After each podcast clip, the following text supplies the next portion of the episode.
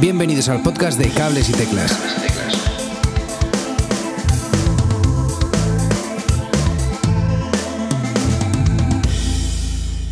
Hola, mi nombre es Edu Herrera, muchas gracias por escuchar Cables y Teclas un día más. Me río porque es la segunda vez que grabo este episodio. Eh, eh, he grabado todo el episodio anterior sin darle al botón de, de grabar, así de sencillo. Pero bueno, vamos a empezar sin más con las noticias que tenía preparadas para hoy. Hoy quiero hablaros de algunas noticias de actualidad musical y de software musical. La primera es la programación del Jazz al Día 2020, el Jazz al Día de San Sebastián, que se celebrará este año del 22 al 26 de julio, en una edición reducida en número de conciertos y reducida y mucho en aforos, eh, pero que contará con grandes estrellas del panorama nacional. Jorge Pardo, Chano Domínguez, Iñaki Salvador, Javier Colina, un auténtico lujo poder contar con este festival en la época en la que estamos. Hackers y medios cuentan con una versión robada de iOS 14 desde hace meses. De esto os hablaré un poquito más en la próxima semana, en el episodio que grabaré con Manu Regalado, hablando sobre Apple y lo que esperamos de la WWDC. Pero quería destacarlo aquí. Y es que en, diciembre de 2019 se produjo un robo de un iPhone 11 con privilegios de ingeniero, eh, con una versión de, de iOS 14 instalada que fue vendida a China por miles de dólares. Y de ahí que se hayan filtrado tantos detalles sobre nuevos dispositivos. Ya sabéis que en estos nuevos sistemas aparecen dentro del código nombres de dispositivos móviles, accesorios y demás, algunos de ellos que no se han presentado aún, y de ahí todas estas filtraciones. También quería hablaros de aplicaciones para utilizar vuestro móvil como una webcam.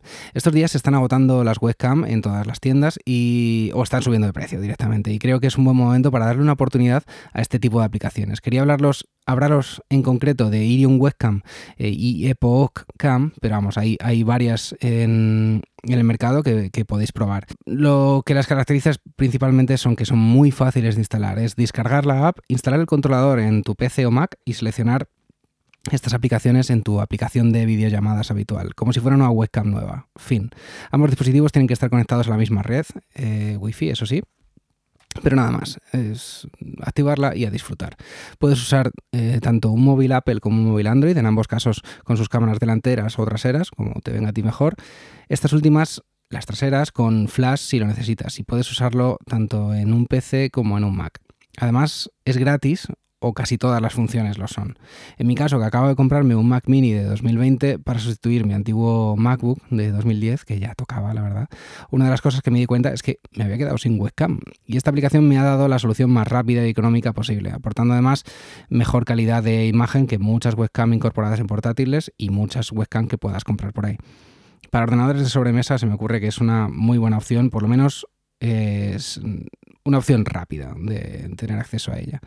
Además, te aporta el micrófono del propio móvil, que lo puedes utilizar o no, eso ya depende de ti. Lo que sí recomiendo es que conectéis al menos de vez en cuando el móvil a una fuente de alimentación, si vas a estar mucho rato usándolo, porque es que se va a beber la batería.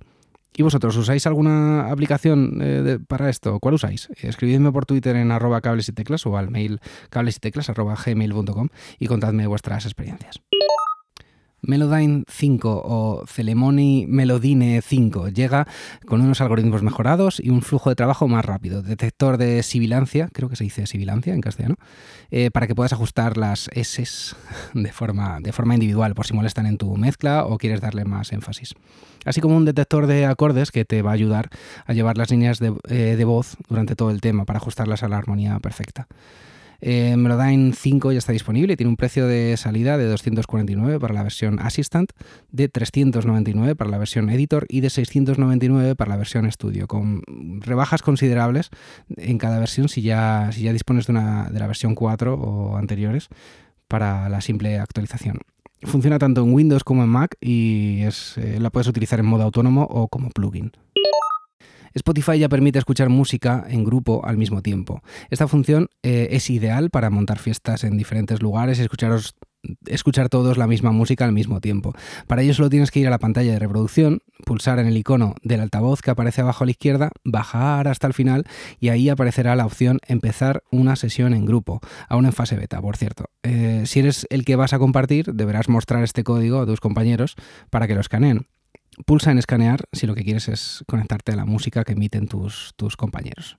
Así de sencillo. Una vez escaneado el código aparecerá una pantalla azul que indica el inicio de sesión grupal.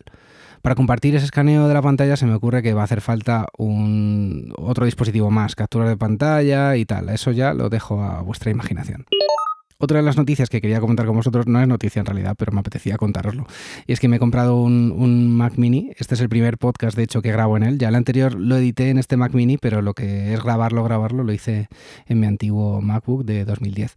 Y este Mac Mini cuenta con un chip i5, 16 GB de RAM, 512 de disco duro y ya es que necesitaba renovar el equipo y es lo que mejor me venía, ya que tengo eh, monitor, teclado, ratón y es, eh, un equipo suficientemente potente para hacer todo lo que necesito. Y no os imagináis el cambio en el flujo de trabajo, sobre todo en Logic Pro.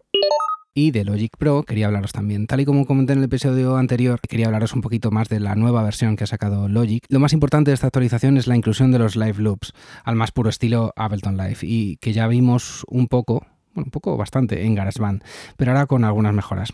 Básicamente consiste, por si no lo conocías, en una rejilla de celdas en las que podemos ir agregando loops pregrabados o grabar los propios nuestros, tanto en audio como en MIDI, y editar y luego jugar con ellos creando diferentes partes, apagando, encendiendo cada loop, aplicando efectos en directo, muy chulo, muy chulo.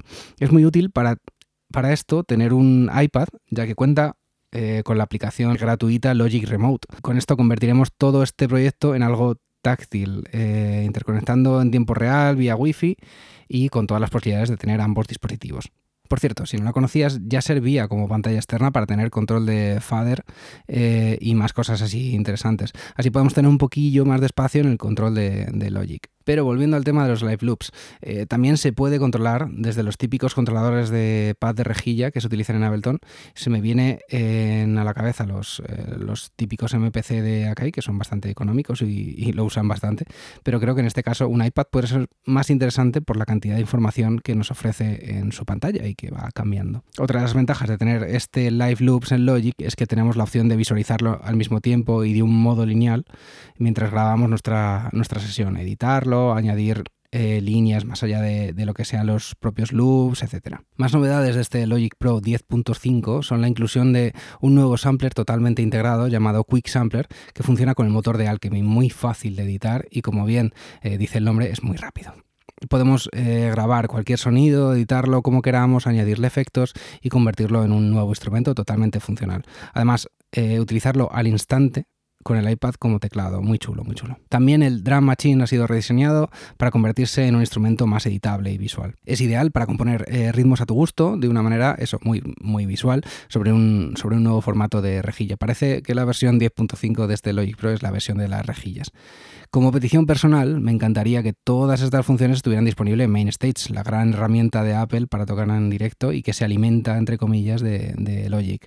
A ver si se les pega esto esta parte porque puede dar mucho juego. Si no sabes lo que es MainStage, os recomiendo que le echéis un ojo, una escucha, mejor dicho, a eh, episodio del podcast que, grabé hace tiempo, en el que hablaba un poquillo de, esta navaja suiza de Apple.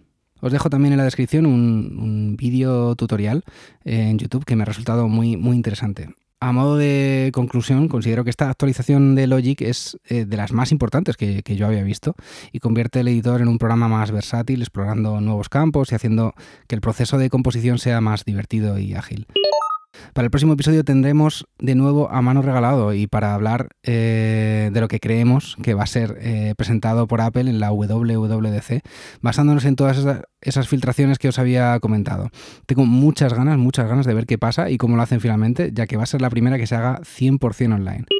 Y nada más, me despido. Recordad que podéis suscribiros al programa a través de cualquier reproductor de podcast, así como al canal de YouTube, donde voy colgando todos los episodios, eh, quizá con alguna aclaración. No prometo nada porque soy muy novato en esto de editar vídeo, pero intentaré, de todas estas cosas que hablo, intentaré subir una, eh, algunas imágenes del proceso. También echarle un vistazo a la página web, cablesyteclas.wordpress.com. Os dejo todos los enlaces en las notas del episodio. Recordad también que desde un euro al mes podéis ser mecenas de este podcast para apoyar a que siga funcionando mediante el enlace de patrocinio que os dejo en las notas del episodio. Y nada más, nos oímos la próxima semana. Muchas gracias y hasta otra. Hasta aquí el programa de hoy. Si te has quedado con ganas de más, suscríbete en las plataformas de podcast habituales. Y puedes seguirme en Twitter en arroba cables y teclas.